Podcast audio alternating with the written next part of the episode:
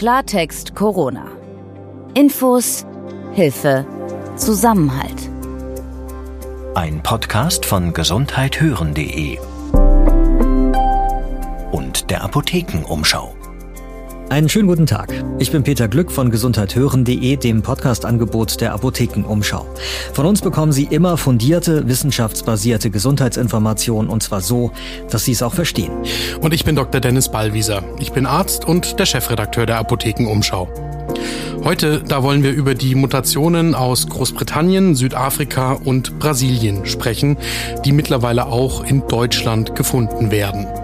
Eines der größten Labore im Großraum München, das Labor Becker und Kollegen, hat festgestellt, dass diese Mutationen sich auch dort im Raum München schneller als bislang angenommen ausbreiten. Dazu befragt Peter Glück heute Professor Jürgen Durner. Der ist Facharzt für Laboratoriumsmedizin und führt täglich solche Tests durch. Und Dennis ist natürlich hier, um Ihre Fragen rund um Corona zu beantworten. Sie können uns die jederzeit schreiben unter redaktion.gesundheithören.de. Heute ist Dienstag, der 26. Januar 2021.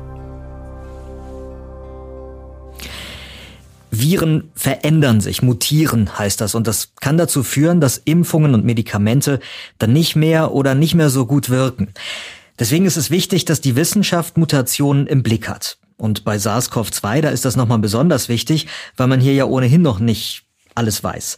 Mehrere Mutationen von SARS-CoV-2 breiten sich derzeit ja nun bereits weltweit immer schneller aus. Da sind sich Expertinnen und Experten einig. Und auch in Deutschland sind Mutationen bereits angekommen. Und was wir gesichert wissen, ist, dass sich die Corona-Varianten im Raum München gerade schneller ausbreiten, als man vor wenigen Tagen noch angenommen hat. Festgestellt wurde das im Labor Becker und Kollegen und wir haben jetzt Professor Jürgen Dorner hier zu Gast, der in eben diesem großen Münchner Labor arbeitet. Er ist Facharzt für Laboratoriumsmedizin. Und ich will ihn jetzt unter anderem fragen, warum man die Mutationen so spät entdeckt hat und welche Testverfahren helfen können, sie schneller zu entdecken. Professor Dorner, ich wünsche Ihnen einen schönen Tag. Grüß Sie, Herr Glück. Ja, danke, dass Sie uns heute mal genauer erklären, womit wir es hier genau eigentlich zu tun haben. Vielleicht zum Einstieg mal, was sich viele ja vor allem fragen, ist, ob solche Mutationen tatsächlich überhaupt wirklich gefährlicher für uns sind. Also vielleicht können Sie uns zum Einstieg mal aufzeigen, warum äh, diese Mutationen jetzt nicht nur für Sie als Labormediziner irgendwie fachlich besonders spannend sind, sondern warum konkret das für uns alle relevant ist. Herr Glück, ich darf ganz kurz ausholen. Und zwar Mutationen bei Viren sind völlig normal. Mhm. Wir erleben das bei, jährlich bei den Grippeviren, wo man nicht weiß, welche Mutanten werden auf uns zukommen. Viren haben je nach Art und Beschaffenheit unterschiedliche Mutationsraten. Das heißt, manche mutieren schneller, manche mutieren langsamer. Auffällig werden dann solche Viren dann, wenn sie epidemiologisch ähm, bestimmte Dinge verursachen, zum Beispiel besonders infektiös sind, besonders schwere Krankheitsverläufe hervorrufen. Dann geht man weiter und sagt, man sequenziert diese Viren und schaut sich deren Erbgut an, sprich die Abfolge der Basenbausteine. Darf ich kurz nachfragen? Also das heißt, dieses Sequenzieren, das macht man dann, wenn man eben die Annahme hat, hier könnte was gefährlicher werden für die Allgemeinheit. Prinzipiell in der Pandemiesituation ist es zum Beispiel so aktuell, dass man sagt, ähm, einen gewissen Prozentsatz sollte man immer im Blickfeld haben, den sollte man immer sequenzieren, dass man sagt, es treten neue Mutanten auf oder nicht. Ansonsten ist es so, was man äh, sonst weiß äh, von anderen ähm, Viruserkrankungen, werden nur besondere Virenstämme dann ähm, analysiert und sequenziert, wenn sie eben besonders ansteckend, virulent sind oder sich stark ausbreiten in einer gewissen Re Region. Jetzt müssen wir natürlich irgendwie mal von Ihnen lernen, was Sequenzieren denn eigentlich genau ist. Sequenzieren heißt nichts anderes, als sich die Abfolge der Bausteine unseres Erbgutes sich anzuschauen. Wenn Sie sich vorstellen, Sie haben einen Turm aus Legosteinen gebaut, was der DNA unserem Erbgut entsprechen soll. Dann schauen Sie bei der Sequenzierungstechnik, brechen Sie jeden dieser Steine ab und schauen sich an, welche Farbe das er hat. Bildlich gesprochen es gibt mehrere Legosteinfarben. Auf DNA-Ebene gibt es nur vier Stück, die wir dann uns anschauen. Bei der PCR-Untersuchung hingegen macht man das etwas anders. Dort geht man her und sucht gezielt nach Mutationen. Das heißt, ich schaue, ist in dem Lego-Steinmuster zum Beispiel die Abfolge Rot, Rot, Rot, Blau, Blau da? Mhm. Wenn ja, dann habe ich diese Mutante. Wenn nein, dann habe ich diese Mutante nicht. Das ist dann gezielt nach Mutanten suchen. Also darf ich da mal kurz nachfragen? Also die Mutation verändert quasi die Reihenfolge der Farben. Äh, oder so können Sie die dann identifizieren, verstehe ich das richtig? Also die Ur ich, mal als Beispiel, die Ursprungsvariante ist Rot, Blau, Grün, Blau und bei einer Mutation wäre die Reihenfolge halt dann anders. Genau. Wenn ich diese Mutation finden sollte, dann müssen die natürlich auch noch bewertet werden und zu sagen, ist es eine relevante Mutation oder eine nicht relevante Mutation. Eine nicht relevante Mutation wäre, dass das Virus dann ähm, genauso ist wie der Wildtyp. Der Wildtyp wäre die Ausgangsfarbe, wenn wir es so wollen. Mhm. Während ähm, es gibt dann Mutanten, die jetzt auch beim Coronavirus auftauchen, ähm, die dann eben ein was man heute weiß oder und zum Teil eben auch noch oder eher vermutet und langsam aber sicher sich sichern kann, ist, dass die dann leichter zum Beispiel in Zellen eindringen können. Weil diese Basenabfolge, wie wir es jetzt immer gesagt haben, mit Rot, Gelb, Blau, Grün zum Beispiel, kodiert dann jeweils für Eiweißstoffe. Und diese Eiweißstoffe ermöglichen es dann, in die humane Zelle an diese anzudocken und dann vielleicht leichter einzudringen, so wie es bei den von Ihnen angesprochenen Coronavirus-Mutationen äh, äh, waren, die jetzt im, zum Teil im Umlauf sind. Das heißt, die sind viel leichter ansteckend, also schneller ansteckend. Ähm, das wird dann damit indirekt äh, angenommen, dass durch das Leichtere, weil die sich leichter andocken können und besser andocken können, eine niedrigere Viruszahl ausreicht, damit sie eine Krankheit auslösen können. Mhm. Das wird impliziert damit. Jetzt sind ja ähm, mehrere Mutationen bereits im Umlauf. Also man weiß, ähm, eine stammt aus Großbritannien, eine aus Südafrika und eine andere aus Brasilien. Vielleicht können Sie uns noch mal einen kurzen Überblick geben, ähm, was die dann wiederum unterscheidet, was man über diese jeweiligen äh, Mutationen weiß.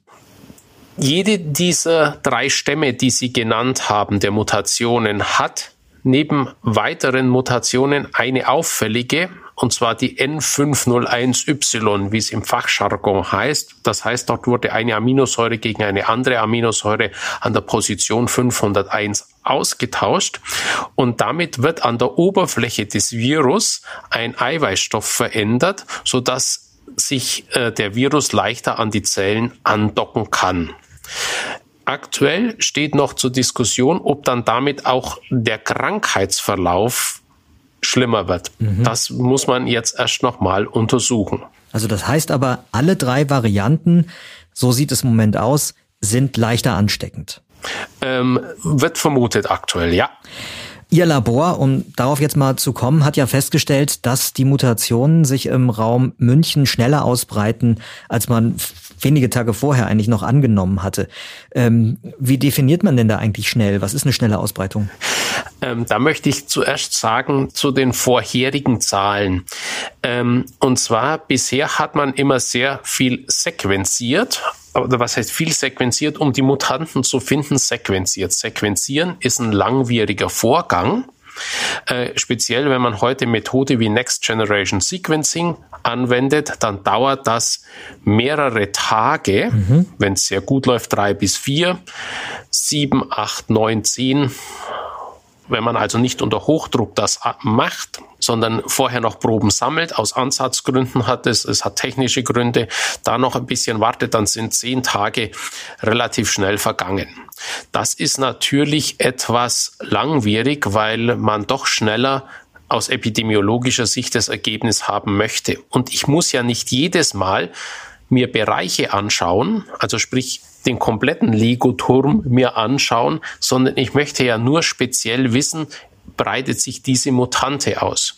Deswegen haben wir uns diesen Umstand zunutze gemacht und ähm, sind an einen Entwickler herangetreten und haben mit diesem einen Test mitentwickelt, der speziell nur gezielt Mutanten sucht und speziell diese N501Y, wo eben die drei Mutantenstämme, die Sie vorhin erwähnt haben, enthalten sind und damit mhm. detektiert werden können.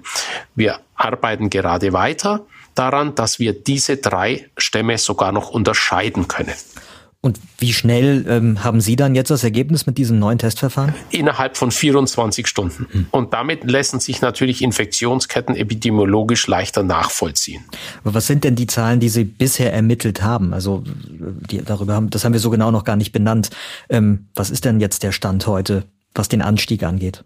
Also wir haben ähm, um, de, um den Jahreswechsel lag man ähm, bei kleiner 1% und äh, sind jetzt dann bei unter 10 Prozent, deutlich unter 10 Prozent und das haben wir auch gehalten. Also wir sind jetzt so 7, äh, 8 Prozent aktuell die letzten Tage.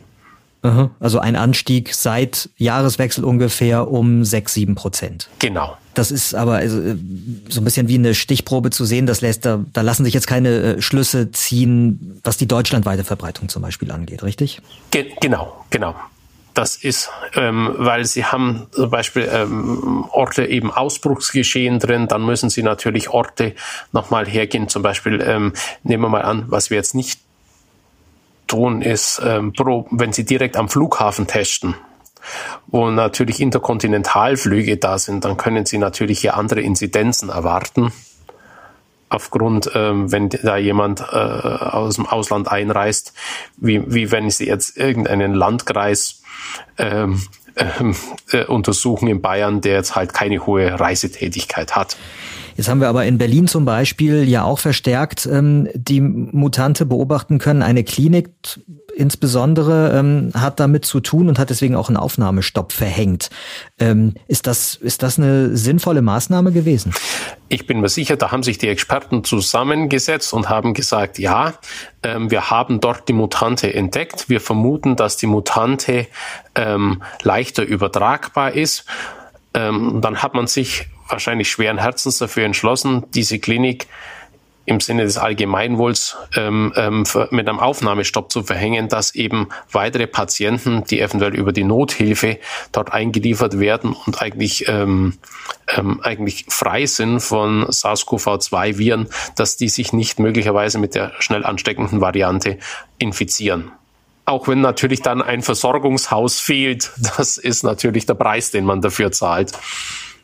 Wie ist denn das aus Ihrer Sicht? Wenn wir, wenn wir jetzt also es schaffen, schneller, deutlich schneller eben auch durch dieses neue Testverfahren ähm, und zuverlässiger zu erfahren, ob eine positiv auf Corona getestete Person ähm, das ursprüngliche Virus hat oder eine Mutation. Macht das dann einen Unterschied? Können wir mit dieser Erkenntnis dann ähm, eine schnellere Ausbreitung des Virus verhindern? Epidemiologisch ist es sinnvoll, das zu erheben. Therapeutisch konnte man einfach aufgrund des aktuellen Wissensstandes noch keine veränderte Therapiemaßnahmen ableiten. Und es ist noch nicht mal bekannt, ob die Therapie, des, äh, ob die, der Verlauf deswegen auch kritischer ist, der Erkrankung. Aber epidemiologisch die Ausbreitung macht sehr wohl Sinn.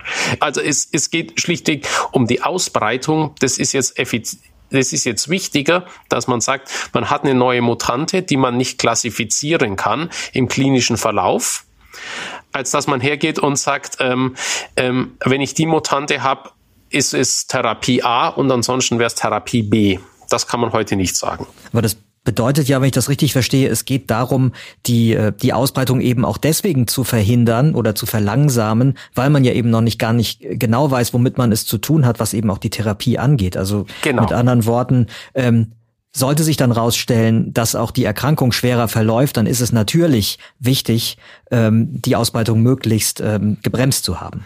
Genau, die Eindämmung einfach äh, oder eine höchstmöglichen Schutzstufe zu erreichen. Genau.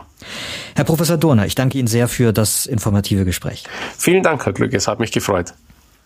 Also, die Verbreitung der Mutationen im Blick zu behalten ist wichtig und mit diesem neuen Testverfahren, da lässt sich das jetzt auch deutlich einfacher handhaben.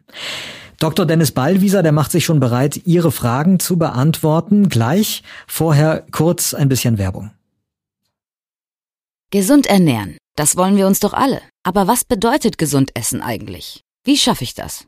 Antworten darauf gibt euch jetzt das Buch Gesunde Ernährung aus der Apothekenumschau Buchreihe. Darin erfahrt ihr, wie ihr mühelos eure Ernährung auf lecker und gesund umprogrammieren könnt und warum Gesundheit auf dem Teller nichts mit Verzicht zu tun hat. Mit über 80 Rezepten und vielen Zubereitungstipps. Das Buch Gesunde Ernährung der Apothekenumschau gibt's in eurer Apotheke, im Buchhandel oder online unter shop.apothekenumschau.de. Es ist wirklich so, dass ähm, immer mehr Fragen äh, uns erreichen über redaktion.gesundheithören.de. Darüber freuen wir uns natürlich sehr. Und es ist auch so, dass äh, weiterhin die ganz großen Fragezeichen überwiegend bei zwei Themen auf tauchen immer und immer wieder. Das sind die Themen ähm, Impfungen. Damit haben wir uns in den vergangenen Folgen ja auch intensiv äh, deswegen nochmal beschäftigt. Ähm, und es ist das Thema Masken. Und ähm, da schauen wir heute nochmal genauer hin, Dennis. Gerne. Also äh, die erste Frage, mit der wir uns dann heute beschäftigen, da geht es eben um das Thema ähm, Masken und Ansteckung im weitesten Sinne. Die Hörerin äh, schreibt, ihre Nachbarin wurde positiv getestet und ähm, sie wohnt wohl in einem Mietshaus mit mehreren Parteien. Möchte jetzt gern wissen, wie groß die Gefahr ist, dass sie sich im Treppenhaus ansteckt. Ähm, damit sind wir beim Thema Aerosole. Richtig. Eigentlich könnte ich es mir jetzt einfach machen und sagen, da besteht keine Gefahr, wenn die Nachbarin sich an die Regeln hält, weil die zumindest theoretisch natürlich selbst das Treppenhaus eigentlich gar nicht betreten sollte. Mhm. Realistischerweise muss man davon ausgehen, dass die meisten Menschen, auch wenn sie positiv getestet sind, auch wenn sie sich wirklich an die Quarantäne, die sie dann ja auferlegt bekommen, halten wollen, es nicht ganz zu 100 Prozent vermeiden können, auch mal selbst die Wohnungstür zu öffnen sei es um die Mülltüte vor die Tür zu stellen, die jemand anders dann zur Mülltonne trägt, sei es um die Einkaufstüte, die jemand anders vor die Tür gestellt hat, dann reinzuholen. Das heißt, es gibt mindestens diesen kurzen Moment, wo man die Wohnungstür öffnet, auch als positiv getestete Person. Und da sind wir jetzt eben beim Aerosol. Da entweicht dann notwendigerweise mit Viren angereicherte Luft aus dem Wohnungsraum in das Treppenhaus. Da ist dann eben die weiterführende Frage ähm, der, der Hörerin eben, ob es dann sinnvoll wäre, im Treppenhaus eine FFP2-Maske aufzusetzen. Ich würde sagen ja, und zwar für beide. Also wenn ich positiv getestet bin und ich kann es in einem Mehrfamilienhaus nicht verhindern, dass ich die Tür zum Gang aufmachen muss, dann sollte ich mir eine Maske aufsetzen, auch wenn das nur ein kurzer Moment ist. Ich sollte das natürlich so kurz wie möglich halten, sollte vielleicht auch darauf achten, dass nicht gerade eine vierköpfige Familie an meiner Wohnungstür vorbeigeht, weil sie gerade auf dem Weg in die eigene Wohnung oder runter auf die Straße ist. Und das Gleiche sollten die Personen für sich beherzigen, wenn sie in die ins Treppenhaus kommen, zur eigenen Wohnung wollen oder eben die eigene Wohnung verlassen. Kurz mal rausschauen, kurz mal raushören, ob da gerade jemand ist und idealerweise den Moment abpassen, wo ich alleine in dem Treppenhaus bin. Und ja, ich würde mir in jedem Fall dann auch dort eine FFP2-Maske aufsetzen, schon aus Eigenschutz, aus meinem eigenen Interesse, selbst wenn das jetzt nicht von den Behörden vorgeschrieben ist.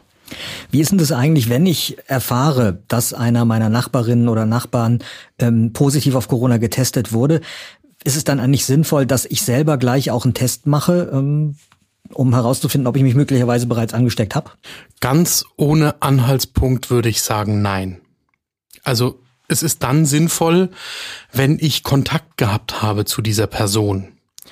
Das ist ja auch etwas, was eigentlich auch das Gesundheitsamt natürlich nachfragen würde. Da muss man jetzt die Frage stellen, ob das in allen Landkreisen in Deutschland und Städten noch geleistet werden kann von den Ämtern in der kurzen Zeit. Aber in jedem Fall sollte ich natürlich überlegen, okay, wann hatte ich eventuell zu dieser Person zum letzten Mal Kontakt?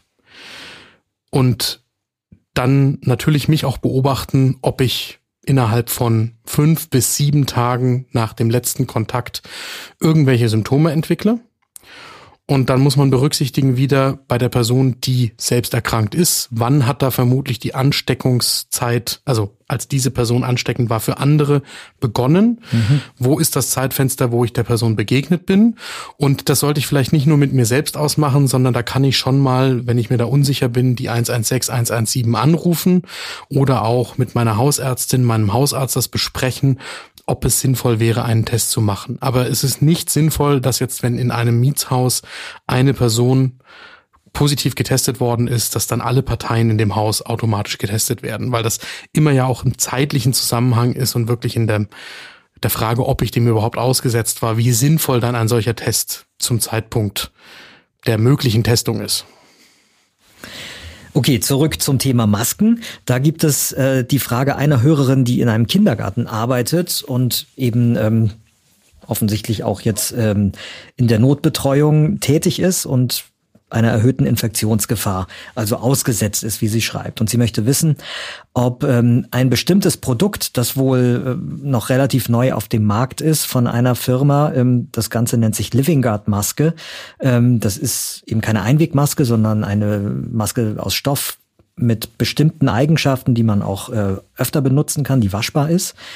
Sie will wissen, ob eben diese Maske vielleicht sogar besser schützt als eine FFP2-Maske. Vielleicht ähm, kannst du nochmal genauer erklären, was das für ein Produkt ist und eben und ob man ähm, da einen guten Schutz hat oder nicht. Gerne. Also normalerweise sprechen wir tatsächlich nicht über einzelne Markenprodukte. Es geht hier aber nicht anders, als dass wir die Maske ansprechen. Und das liegt auch daran, dass nicht nur die Hörerin, glaube ich, sich die Frage stellt, sondern wenn man sich auch ein bisschen im Netz bewegt in den Diskussionen rund um die Masken, dann taucht diese Maske immer wieder auf. Das Konzept ist nicht ganz neu. Ähm, es gibt unterschiedliche Modelle von dieser Maske, auch mit unterschiedlichen Zahlen von Schichten, die da aufeinander gelegt sind. Und im Kern geht es jetzt um die Frage, was hat der Hersteller mit diesen Schichten gemacht? Die sind teilweise behandelt. Und bei der Maske, bei der es jetzt um die Frage geht, ob sie genauso gut schützt wie eine FFP2-Maske und auch statt einer FFP2-Maske getragen werden kann, jetzt nach den aktuell geltenden Verordnungen. Da geht's um das Modell, das nennt sich bei dem Hersteller Pro, ähm, das mit einem bestimmten Stoff, einem, einem sogenannten Antiseptikum, also einem Stoff zur Wundbehandlung behandelt ist und den eine ganze Weile, also über viele, viele, viele Waschgänge auch in dem Stoff quasi drin behält. Das ist, da gibt es eine Abkürzung davor, es nennt sich PHMB. Ein einfacherer Begriff dafür ist Polyhexanid und das ist in der Klinik auch nichts Unbekanntes, sondern das wird bei vielen chronischen oder auch akuten Wunden eingesetzt zur Behandlung als, als Antiseptikum, eben als Wundmittel. Mhm. Die Idee dahinter ist, dass solche Mittel Viren und auch Bakterien ausschalten können. Da muss man jetzt gar nicht so groß ins Detail gehen. Und dass deswegen die Viren abgehalten werden, davon überhaupt in infektiösem Zustand bis in den Körper reinzukommen. Okay. Zu der Frage, ob das jetzt besser funktionieren kann als eine FFP2-Maske, kann ich nichts sagen, weil ich dazu tatsächlich keine Studien gefunden habe, die jetzt das so klar direkt miteinander verglichen haben. Es gibt da eine Studie, die wohl in Zusammenarbeit mit dem Hersteller gemacht worden ist, die für mich zumindest nahelegt, dass es vergleichbar ist mit einer FFP2-Maske. Aber da möchte ich auch gar nicht so sehr ins Detail gehen, da habe ich zu wenig Informationen. Die entscheidendere Frage in der aktuellen Situation ist, glaube ich, ob die Maske zugelassen ist, wie eine FFP2-Maske sie stattdessen zu tragen. Und da sagt der Hersteller, ja, das sei sie. Naturgemäß gibt es da jetzt keine Aussage zu einem bestimmten Produkt eines bestimmten Herstellers von Behördenseite. Dazu gesellt sich ja aber auch noch das ganz praktische Problem. Ähm, ich habe jetzt ähm, Bilder gesehen von dieser Maske und ehrlich gesagt sieht die jetzt erstmal so auf den ersten Blick halt aus wie eine Stoffmaske. Richtig. Und, ja, und, und wenn ich jetzt äh, draußen damit unterwegs bin, ähm, die Leute, die sich dann nicht so gut auskennen, die haben ja dann den Eindruck, ich bin mit einer Stoffmaske jetzt im Supermarkt oder im Bus unterwegs und muss doch aber eigentlich eine FFP2-Maske tragen. Oder auch ein Busfahrer, der kann das ja auch nicht äh, auf den ersten Blick vielleicht auseinanderhalten und lässt mich dann vielleicht trotzdem nicht mitfahren. Das ist genau der Punkt. Also wir werden im Moment von keiner offiziellen Stelle gesagt bekommen, dass diese Maske jetzt auch zugelassen ist entsprechend, weil man verlässt sich hier auf gelernte Industriestandards FFP2, KN95. Genau, und wie die aussieht, äh, das haben wir mittlerweile eigentlich alle gelernt. Und da steht da auch drauf. Und, da steht und auch drauf. auf dieser Maske steht weder FFP2 noch KN95 drauf.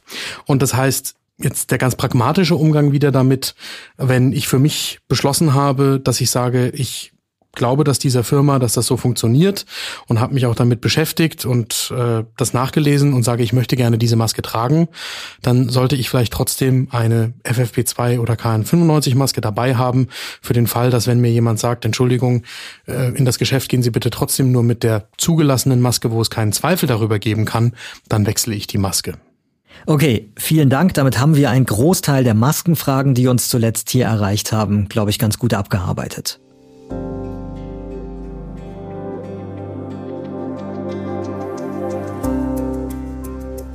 Zahl der Neuansteckungen in Deutschland, die geht übrigens weiter zurück. Das Robert Koch Institut meldet heute 6408 neue Fälle innerhalb von 24 Stunden.